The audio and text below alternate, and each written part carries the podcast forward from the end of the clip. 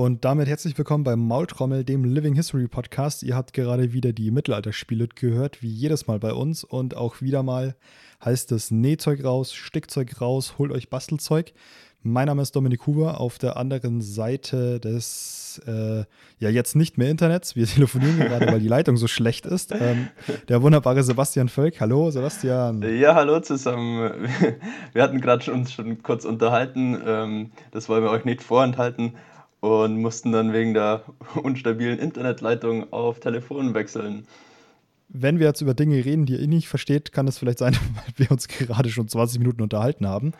Aber wir versuchen, den ganzen Input nochmal zusammenzubekommen, den wir euch geben wollten, weil ja, eigentlich war es gut, aber wenn man sich nicht mehr hört untereinander, ist doof. Ja, wir waren dabei, über unsere Projekte zu reden. Also wir, wollen in dieser Folge bewusst nicht äh, auf das Coronavirus und all den Schmarrn damit eingehen, sondern ähm, wie wir uns die Zeit vertreiben.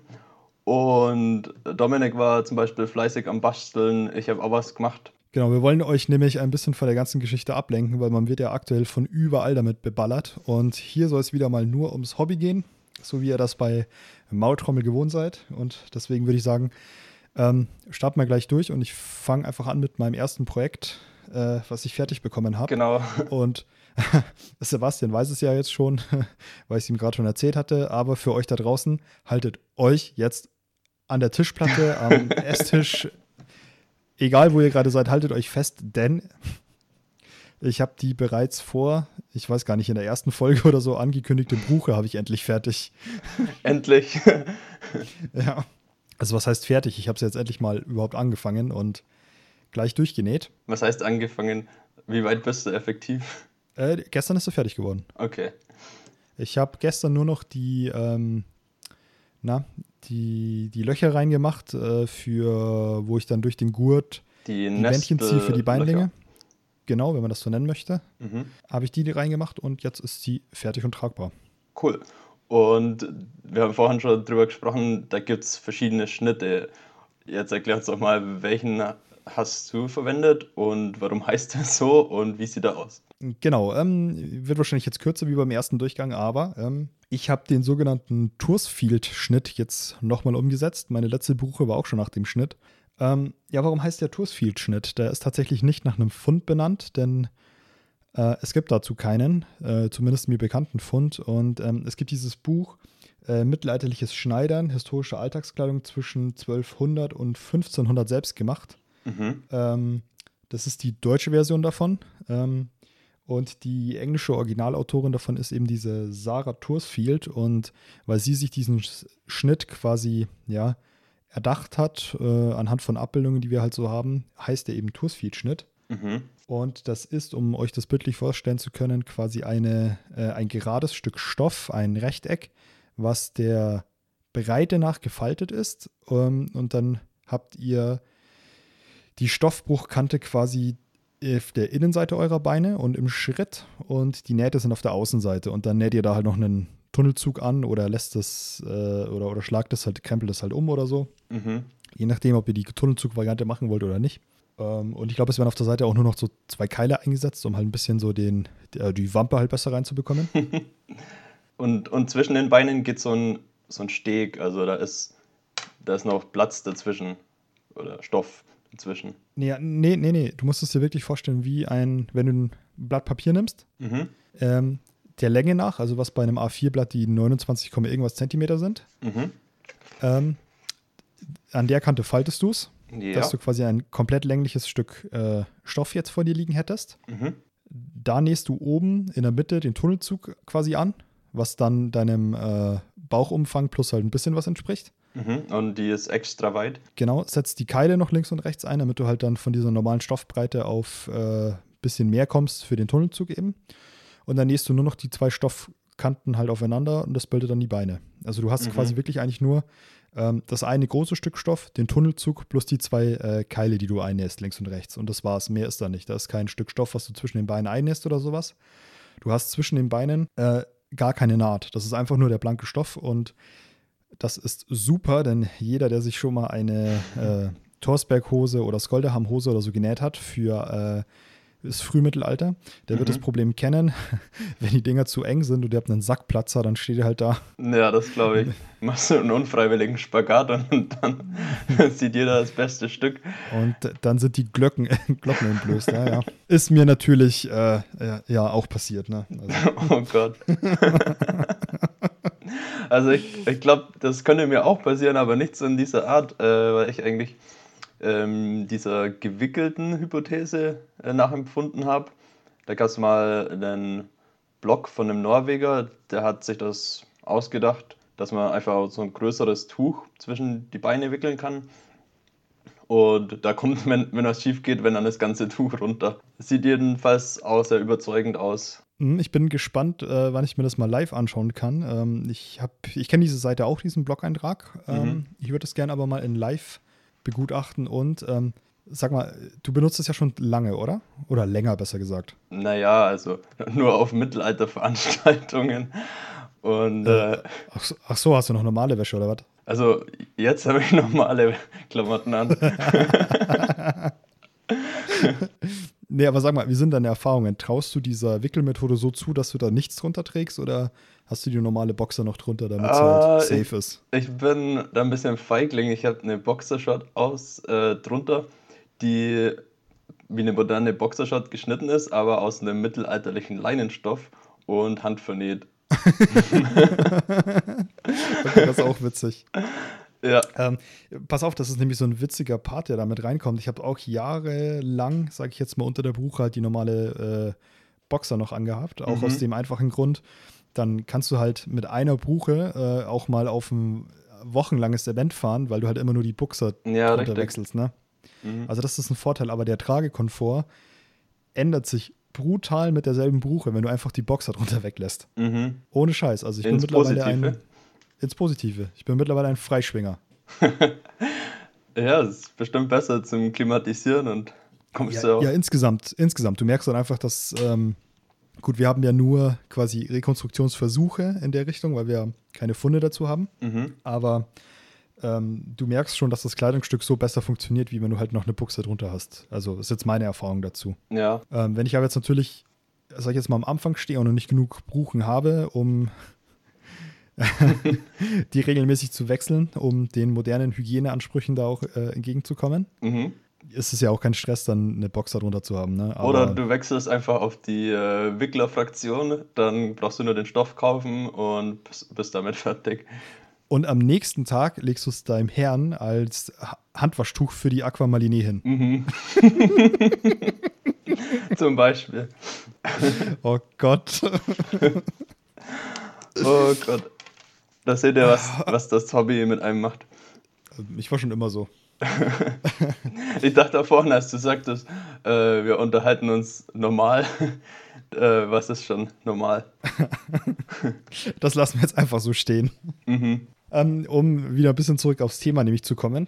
Es gibt nämlich noch eine weitere Variante, ähm, die ich jetzt kenne für die Bruche. Ja. Und zwar ist es die ähm, Puruka äh, Bruche. Mhm. Ist auch dieselbe Geschichte, ähm, ist kein Fund, sondern auch nach einer äh, Dame benannt, die sich diesen Schnitt halt eben anhand von Abbildungen erdacht hat. Mhm. Ähm, das findet ihr in dem Buch oder Heftchen, muss man eher dazu sagen, ähm, hochmittelalterliche Bauernkleidung. Ähm, ziemlich interessant, habe ich jetzt tatsächlich erst seit kurzem hier und bin gerade am Durchstöbern davon. Ähm, ja, interessantes Teil. Also den Buchenschnitt kenne ich schon länger, Ja. aber das Buch dazu ist echt interessant. Oder Heftchen, muss man sagen. Buch. Dafür ist es ein bisschen dünn. Wie, wie dick ist es dann? Aber ich weiß nicht, das ist so, Ein Daumen, zwei Daumen? ja, wie so ein Groschenroman, würde ich jetzt sagen. Okay. Also es ist so, ähm, ist auch so Softcover, äh, getackert in der Mitte. Mhm. Ich weiß nicht, wenn das vielleicht 50 Seiten sind, ist viel. Nö. Sind ja Bilder dabei. Ja, nee. Also es ist relativ kurz, aber die Infos darin sind echt top. Ähm, ist halt quasi aufbereitet wie so ein, heute würde man es wahrscheinlich Kit Guide nennen, Mhm. äh, für ein äh, Museumsdorf in der Mark Brandenburg. Mhm. Und ist auch schon ein äh, älteres Modell, das Büchlein. Also, Okay. aber hat, hat ein paar nette Eindrücke. Ähm, ja, muss ich da eigentlich live, live quasi draus erzählen? Habe ich heute erst gelesen, ähm, weil ich ein bisschen Zeit hatte zum Lesen. Ja, schieß los. Ähm, da wird äh, unter anderem halt über Bauernvorschriften und Verordnungen und so weiter halt auch ein bisschen hin und her geschrieben und erzählt und das ausgewertet und so. Und ähm, dann wird dabei eine, ein Landfriede, der bayerische Landfriede von 1244 erwähnt Mhm. und halt kurz draus zitiert und ein, zwei äh, ähm, Zitate und halt äh, Schlussfolgerungen daraus gezogen. Und in diesem äh, bayerischen Landfrieden von 1244 steht einfach drin, dass Bauern, also da werden halt Regelungen aufgestellt, was sie machen sollen und was nicht, ne? Ja. Und auch zur Kleidung und so weiter. Und da steht das halt sie nur, warte, ich muss das fast zitieren, weil es so gut ist einfach. Jetzt bin ich gespannt. Ja, warte ganz kurz. Also ich ich finde es mega interessant. Kleinen Moment. Also es handelt sich um so eine Art Kleiderverordnung. Ich versuche gerade Zeit für dich zu schinden, dass du das Buch aufschlagen kannst. Ja. Und ich nehme jetzt auch nur einen kleinen Teil daraus. Ähm, Es war ja nicht unüblich, dass bestimmte Stände bestimmte Kleidung äh, nur tragen durften. so, jetzt pass auf, wo geht das hier los? Da bin ich jetzt aber auch gespannt. Weißt du noch, welche, um welche Zeit sich das genau bezieht? 1244. 1244. Ich, ich hätte gemeint, da wäre auch das mittelhochdeutsche Original dazu drin gewesen, aber ich lese jetzt einfach nur einen kleinen Teil von dem ähm, übersetzten Text vor. Ja. Ähm, und zwar, wie gesagt, das ist der Bayerische Landfriede von 1244 und da ist im Artikel 71, äh, wird von den Bauern gesagt, sie dürfen Panzer, Eisenhut, Koller, Joppen von feinem Gewebe, Mhm. ein lateinisches Messer, irgend einen Kettenpanzer und kriegerischen Schmuck, ein Schwert nur der Hauswirte und keine anderen ja. zum Kirchengang tragen. Ein Schwert nur der Hauswirte. Genau, aber zum Kirchengang tragen. Mhm. Also ähm, nochmal zu der Ausrüstung. Also wie gesagt, wir reden hier von, von Bauern. Ne? Mhm. Panzer, Eisenhut, Koller, Joppen von feinem Gewebe, ein lateinisches Messer und irgendeinen Kettenpanzer. Das ist eigentlich schon ziemlich nobel. Ähm, ja, also ich, ich meine, klar, wir haben jetzt hier natürlich keine genauen Definitionen dazu, aber ähm, mit, mit dem Koller denke ich fast tatsächlich, dass halt ein, eine Ringpanzerhaube gemeint ist. Ja, oder so ein Kragen. Ist ja lateinisch für äh, Hals. Ja, Also- aber also separater Ringpanzerkragen jetzt für 1244. Mhm. Hm, hm, ja, kann man natürlich nicht ausschließen. Ne? Ich meine, wir wissen ja, dass Bildquellen ähm, erstens meistens der Zeit ein bisschen hinterher sind, ein Mhm. bisschen zumindest, und dass sie ja immer nur äh, gewisse Sachen zeigen ne? und stilisieren und so weiter. Also die Welt der mittelalterlichen Realien ist ja wahrscheinlich deutlich weiter gewesen als das, was wir jetzt so an Kleinigkeiten auf dem Schirm haben heutzutage. Mhm. Aber ich würde es ungewöhnlich finden, wenn damit wirklich so ein Kettenkragen gemeint ist, wie wir ihn jetzt dann aus dem Spätmittelalter kennen. Ne? Nee, an die Form dachte ich jetzt auch nicht, aber äh, es geht um etwas, das den Hals schützt und vielleicht den Kopf. Ich, ich würde fast tatsächlich dann zu Panzerhaube tendieren. Mhm. Oder aber, was auch sein kann, wäre natürlich so ein Gambeson-Kragen, wie man ihn in der Majowski-Bibel erahnen kann. Ne? Mhm. Ich finde es auch spannend, äh, warum die das aufgeschrieben haben. Also durften die das gleiche zuvor nicht oder durften die zuvor mehr und deswegen mussten die sowas aufschreiben. Mhm. Ja, also leider, leider geht jetzt dieser kurze Abschnitt äh, dann eher nur auf die Kleidung ein und so halt, ne? Und Mhm. ähm, ich habe schon versucht, dass ich den Originaltext dazu mal auf die Schnelle finde. Ähm, auf jeden Fall finde ich auch diesen, diesen Punkt halt mit dem Kirchgang interessant, ne? Ja, Und dass überhaupt der Hauswirt ein Schwert auch tragen durfte. Also, das ist ja, das geht ja quasi komplett in eine andere Richtung, was heutzutage auf vielen, ja, bei vielen so an, an gefährlichem Halbwissen vorherrschen würde. äh, was ist das Halbwissen? Ja, Schwert darf nur der Ritter haben. Ach so. Sol mhm. Solche Dinge halt, weißt du? Ja, ich finde es interessant. Und wie gesagt, auch die Kirchgang-Geschichte. Aber also, vielleicht ist dem auch so, also dass das was Besonderes war, dass sie es aufschreiben mussten. mh, ja, wahrscheinlich. Also, ich, weiß, ich, ich muss natürlich jetzt sagen, ich bin mit meinen Aussagen jetzt ein bisschen vorsichtig, ähm, weil ich habe das Ja. heute selber erst diesen Abschnitt gelesen und habe mir natürlich gleich gedacht, so, was? was ist hier los? Allein halt, ich meine, wir brauchen jetzt gar nicht von einem kompletten Harnisch reden, kompletten Ringpanzer-Harnisch, weil das gibt die Quelle jetzt nicht her, sondern da steht irgendein Ketten, wie war der Begriff jetzt, der hier stand? Hm. Wie gesagt, Ein Ringpanzer? Ringelpanzer? Ja, ja, da, da, da, da steht nicht Ringpanzer, da steht Kettenpanzer, weil das ist aber auch, dieses Büchlein ist ja äh, definitiv Prä-2000er. Mhm. Und ist ja nur jetzt die übersetzte Variante gewesen. Also das heißt, da wird derjenige, der das übersetzt hat, definitiv noch die in Anführungszeichen alten Begrifflichkeiten benutzt haben. Ja. Da steht irgendeinen Kettenpanzer. Wörtlich jetzt in der Übersetzung. Mhm. Also. Irgendeinen Kettenpanzer. Das kann alles sein, ne? Von Kleinteilen bis zum Ringpanzerhemd kann es ja alles sein. Vielleicht hieß es auch in der ursprünglichen äh, Wortwahl einfach nur Rüstung und es wurde, man müsste eigentlich dann heißen, irgendeine Rüstung. Ja, das ist möglich. Da müsste man jetzt den Originaltext dazu raussuchen. Ähm, ist tatsächlich eine Hausaufgabe für mich. Ähm, interessiert mich brutal. Mhm. Ich will da mehr dazu rausfinden. Apropos, Und vor allem, wäre für mich äh, ja regional. Das ist natürlich noch eine Geschichte, ne? Apropos herausfinden, wir haben seit einer von den letzten Folgen ordentlich was dazugelernt. Und zwar in der Folge ging es darum, Begriffe näher festzuhalten. Und zwar Begriffe wie Replik und Rekonstruktion. Und dann wurden wir von euch darauf angesprochen. Und vielleicht magst du es schnell wiedergeben, Dominik. Da haben wir ja. ordentlich was dazugelernt. Ja, und zwar, wir haben ja quasi, quasi selber darüber diskutiert, haben uns vorher quasi versucht, schlau zu machen zu diesen Begriffen, haben dann darüber geredet, wie wir selber bis dato diese Begriffe benutzt haben und mhm. haben euch dann auch gefragt, wie ihr die benutzt, die Begriffe, was ihr darunter versteht jetzt im Detail und ähm, dann kam natürlich raus, dass andere sehr viel mehr informiert sind als wir. Ja, also tatsächlich vor allem zu dem Begriff äh, der Replik habe ich selber versucht, einiges zu finden. Ähm, wenn man sich jetzt in den Weiten des Internets danach umgibt, findet man halt von gefälschten Louis Vuittons, die als Replik verkauft werden, bis hin zu äh, allem möglichen anderen Zeug diverse Begrifflichkeiten, ähm, aber keine wissenschaftliche Definition würde ich das jetzt nennen mal. Mhm. Aber der gute Jochen Grasser hat äh, uns angeschrieben. Jochen, Grüße gehen an dich raus.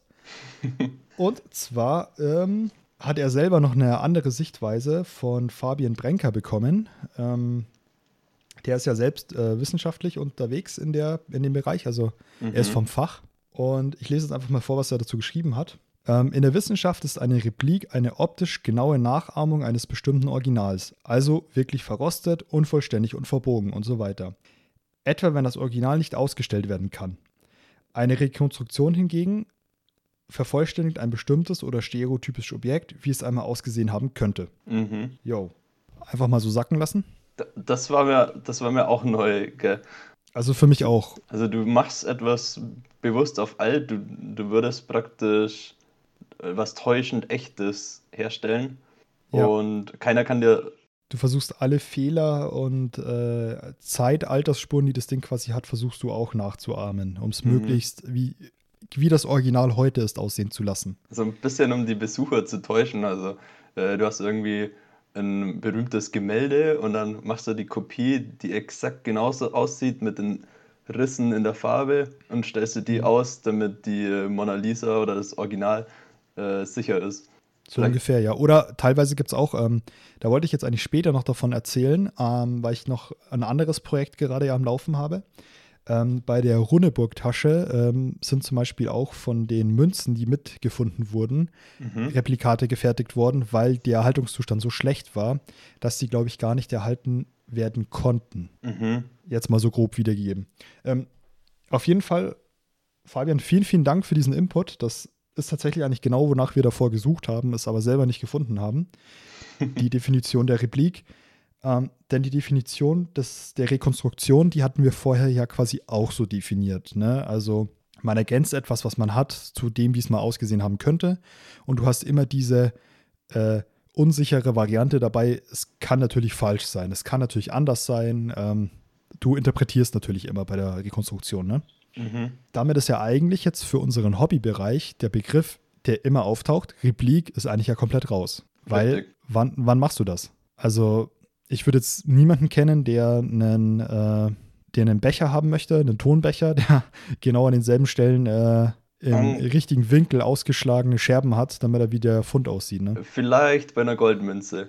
Das wäre so das Einzige, was mir einfällt. Ja, Münzen, okay, das stimmt. Aber da ist auch die Frage, ähm, ob nicht vielleicht der Münzstempel nach einem Original als Abdruck genommen wurde und das deswegen quasi so mhm. aussieht, wie es aussieht. Weißt du, wie ich meine? Oder ähm, wenn du einen Abguss von äh, Gürtelbeschlägen machst ja. und du, du, du, gießt natürlich die Fehler, die es jetzt hat, auch ab, aber du versuchst ja trotzdem dann nicht die Oberfläche genauso aussehen zu lassen. Also Du schmeißt jetzt nicht äh, die Münzen dann in so ein Mikroklima, äh, damit ja, die dann quasi anlaufen und so weiter. Deswegen sage ich Goldmünze. Also du, du willst nicht die Patina rekonstruieren, sondern äh, die Goldmünze glänzt ja, ob sie alt ist oder neu. Okay, minimal wird die auch altern. Hm, ja. ja. Genau, also wie gesagt, damit ist der Replik-Begriff eigentlich geklärt und ich persönlich werde den jetzt auch fürs, fürs, für den Bereich Hobby, den wir machen, nicht mehr verwenden. Mhm. Einfach um den wissenschaftlichen Terminus da wirklich zu benutzen, weil es ist wichtig, meiner Meinung nach jetzt. Ähm, Rekonstruktion, ja, das ist dann für uns definitiv ja benutzbar. Das hatten wir ja letzte Folge schon geklärt. Mhm. Ähm, es gibt quasi ja scheinbar keine Abgrenzung zum Rekonstruktionsversuch. Die Rekonstruktion an sich ist ja schon mit einer möglichen Fehlerquelle einberechnet. Ich selber würde jetzt aber Rekonstruktionsversuch nochmal quasi weiter für, ja, wenn ich etwas noch uneindeutiger finde, dann benutze ich es vielleicht als Rekonstruktionsversuch äh, und Rekonstruktion, wenn ich schon mir sicherer bin, mhm. aber das kann man natürlich jetzt nicht genau abgrenzen. Der, ne, der Übergang ist fließend. ja, genau, genau. Und ja. es soll jetzt auch keine Einladung sein dafür, Rekonstruktionsversuch für allen möglichen Lookalike-Blödsinn zu benutzen. Mhm. Dann haben wir aber immer noch einen Begriff und der ist wahrscheinlich echt schwierig. Und zwar, äh, was genau ist authentisch? Ich habe auch festgestellt, viele Leute äh, verwenden den Begriff gar nicht mehr so gerne.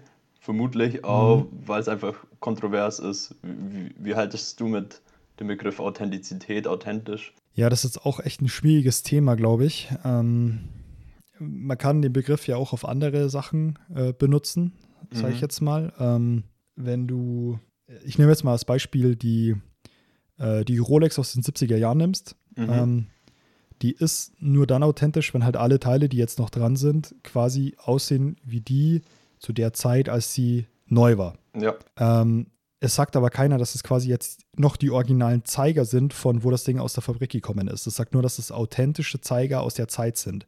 Mhm. Das heißt, wenn die Uhr mal irgendwann kaputt war und wurde repariert und die Zeiger wurden getauscht, aber gegen welche, die eben dann vielleicht nicht 71, sondern 72 gefertigt wurden, ist die Uhr ja trotzdem noch authentisch. Mhm. Verstehst du, wie ich meine? Ja. Ähm, um das jetzt auf was Modernes zu übertragen? Demnach ist, was wir machen, eigentlich nie authentisch, weil wir ja keine mittelalterlichen Holzstücke und, und Eisenstücke nehmen und damit irgendwas neu zusammensetzen. Ja, wenn du jetzt diese Begrifflichkeit benutzt, wie sie bei so Oldtimer oder Vintage-Dingen benutzt werden, würde ich auch Nein sagen. Mhm. Wobei jetzt, wenn du ein Bauteil hast, was jetzt heute immer noch gefertigt wird bei einem Auto zum Beispiel, du hast jetzt einen, keine Ahnung, Golf 2 und wirst den Golf 2 authentisch erhalten, weil es mittlerweile auch ein Oldtimer ist. Ja. Und du nimmst einen Auspuff, der immer noch genauso gebaut wird wie damals, als die Karre neu war. Mhm. Ist der dann noch authentisch oder nicht? Gute Frage. Da bin ich tatsächlich selber jetzt auch zu wenig in dieser speziellen Begrifflichkeit drin, muss ich dir also, ganz ehrlich sagen. Ich denke, Authentizität ist mehr so ein Begriff, den verwendet man so flapsig dahergesagt. Und was die Leute meinen, ist, ist vielleicht Echtheit.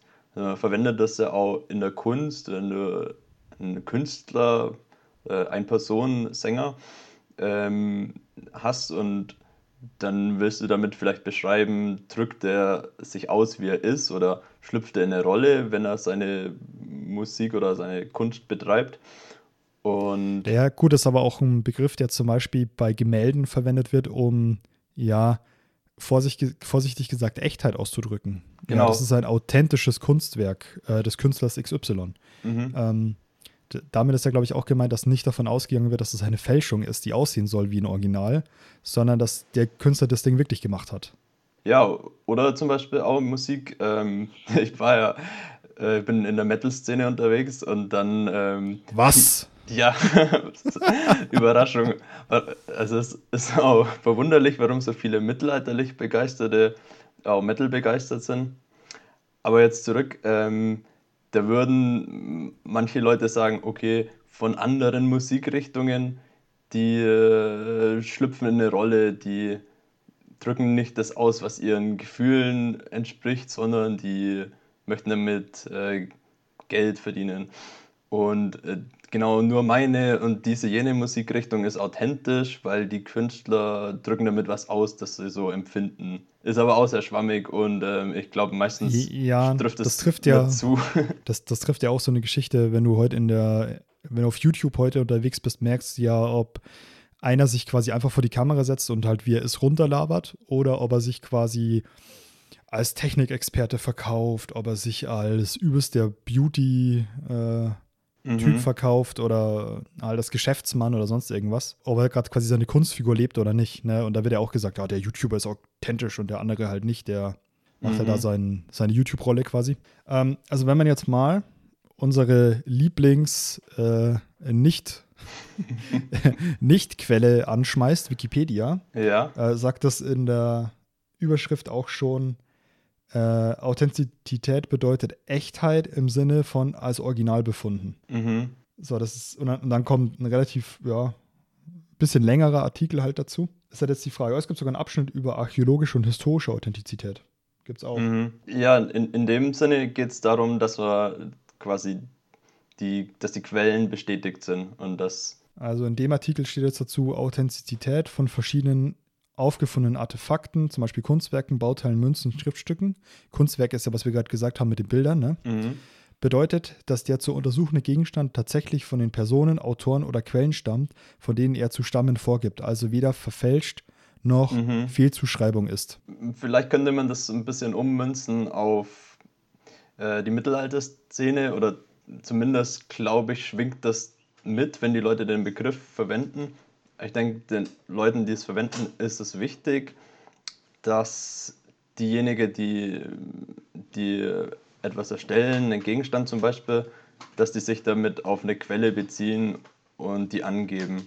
Und ja, also wie es jetzt aktuell in der Szene ja verwendet wird, äh, meint es ja meistens quasi möglichst nahe, genau. möglichst richtig, möglichst wie es gewesen ist. Ne? Und dass du die Unterschiede hervorhebst, also wenn dir irgendwo ein Aspekt ähm, abweicht, dass du sagst, ja, das habe ich absichtlich anders gemacht oder ja. Mhm. Aber eigentlich jetzt von der reinen, von der reinen Definition her können wir in keinster Weise authentisch sein. Ne? Mhm. Nee, vielleicht, äh, wenn, wenn du jetzt sagst, ich, ich gehe ins Museum und klaue da von irgendwie zwei Sachen, ähm, zwei. Ja, la, lass mal machen. Ich habe morgen nichts vor. Ja, ich, ich klaue einen, einen Helm und dann so ein so eine Ringbrünne aus Kettengeflecht und dann füge ich die zusammen, dann habe ich, dann habe ich einen authentischen äh, Helm mit Ringbrünne. Ja, hast, hast du dann ja aber nicht, weil du was zusammengefügt hast, was wahrscheinlich nicht zusammen war. Du hast irgendeine Ringbrünne genommen und irgendeinen Helm und hast die zusammengebastelt. Ja. So, äh, du weißt ja nicht, ob das jetzt die Brünne war, die zu dem Helm gehört oder dieselbe Form. Das kannst du nicht wissen. Das ist ein sehr guter Punkt, ja. Wird aber auch von, ähm, von Museen teilweise ähm, versehentlich oder absichtlich so gemacht. Also ich hatte letztens ähm, auf Instagram ähm, hatte ich einen, äh, eine Beckenhaube aus dem Museum in Berlin und dann kam ja einer von, von den äh, Leuten, die mitgelesen haben, drauf, dass zum Beispiel diese Brünne, dass die vielleicht äh, sehr wahrscheinlich erst separat war und von dem Museum an den Helm angefügt wurde. Und mhm. ja, und letztendlich ähm, fand ich die Meinung gar nicht so abwegig. Mhm, ich weiß, was du meinst, ja. Mhm. Ähm, ich glaube, es gibt auch aus einem Museum aus, oh, oh schlag mich tot, ich weiß es gerade nicht, hat jemand in dieser 13th Century Medieval Armor Gruppe auf Facebook gezeigt. Mhm. Ähm, da hat er, hatten sie irgendein Ringpanzerhemd mit einem Nasalhelm und mit noch irgendwas kombiniert und ja. auf einer Schaufensterpuppe quasi trapiert. Und das hat aber stilistisch halt auch nur so semi zusammengepasst. Also es waren auch so ein, 200 Jahre zwischen, den, zwischen der Bandbreite von den Objekten dazwischen, mhm. was du stilistisch, wenn du im Thema bist, auch gesehen hast eigentlich. Naja, wenn du es genau nimmst, sind dann selbst die Objekte im Museum vielleicht äh, nicht authentisch in dem Sinne, weil die von äh, späteren Epochen umgearbeitet worden sind. Da fällt mir zum Beispiel der Ringpanzer vom heiligen Wenceslaus ein das ist dieser mit so, so Kragen und, und Goldringen am Rand. Den, mhm. Der ist vielleicht aus dem 10. Jahrhundert, aber der wurde dann danach mehrmals umgebaut. Und ja, was ist daran noch authentisch? Also, ähm, die Schwertscheide des heiligen Hadrian ähm, vom Bamberger Dom. Mhm. Ähm, auf der Bindung, da ist der Gurt nämlich noch mit dran, die ist 13. Jahrhundert. Ähm, die Bindung hat der gute Thies Grendal äh, quasi entlehnt und an meine Schwertscheide auch angebastelt. Mhm. Die Scheide und der Gurt sind noch authentisch, 13. Jahrhundert. ähm, Die Scheide ist aber wohl irgendwann umgearbeitet worden, damit eine andere Klinge reinpasst. Das Mhm. wurde dann quasi auf so ein, ähm, ja, so ein Sachs-ähnliches, also so quasi wie Messer auslaufend halt, Ja. äh, wurde es runtergekürzt. Mhm. Oder, oder ein Falchion oder wie auch immer du das Also nennen mit möchtest. einer dann Schneide Halt. statt zwei. Genau, und aber halt auch quasi nicht dreieckig auslaufend, sondern, ähm, ja, ist doch, ist ja trotzdem dreieckig, halt nicht spitz zu laufen, sondern halt eine Seite gerader Rücken und dann Mhm. so kurvig auslaufend. Ja, Mann, wie ein Messer. das bestimmt beste Beschreibung, die ich ever abgegeben habe. Ähm, ja, wie fassen wir das zusammen? Äh, authentisch, vielleicht einfach gar nicht so oft verwenden im Begriff, oder? Ja, also ich glaube, wir können maximal ein authentisches Bild abgeben. Ja. Aber das ist halt auch schon begrifflich. Ja, ähm, wir kommen zu Folge 1 zurück. Lass die Scheiße weg. Ja. Gute Zusammenfassung. Oh Gott. Ja, Ja. Ähm, pass auf. Mhm. Wir nähern uns langsam der Zeit, die wir uns gesetzt haben. Wir wollten dieses Mal nämlich wieder nicht so lange machen. Mhm. Ähm, ich möchte aber noch eine Sache erzählen, tatsächlicherweise, ähm, warum wir uns auch so lange ja nicht gehört haben. Das ist jetzt Werbung in Eigenregie. Ah, Ähm, da war was mit deinem Video. Ja, genau. Ich bin nämlich gerade an einem Video dran, zusammen mit dem guten Thies Grendal, beziehungsweise die Videoidee stammt von Thies Grendal. Ähm, und ich bin mehr oder weniger in die Produktionsrolle gesprungen. Und ähm, der gute Thies hat die Runneburg-Tasche aufs genaueste unter die Lupe genommen. Wow.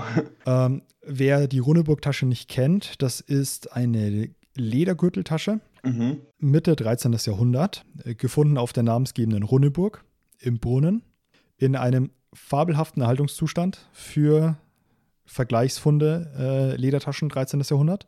Mhm. Da gibt es nämlich quasi keine oder keine bekannten zumindest. Ja. Ähm, und ist halt so eine D-förmige Gürteltasche, so wie man sie zum Beispiel auch mal in manchen äh, Buchminiaturen sieht, wobei die ja nicht so häufig davor kommen. Äh, Mhm. In der Manesse witzigerweise dann auch sind sie abgebildet, ähm, auch in einer sehr, sehr ähnlichen Form wie diese gefundene Runeburg-Tasche.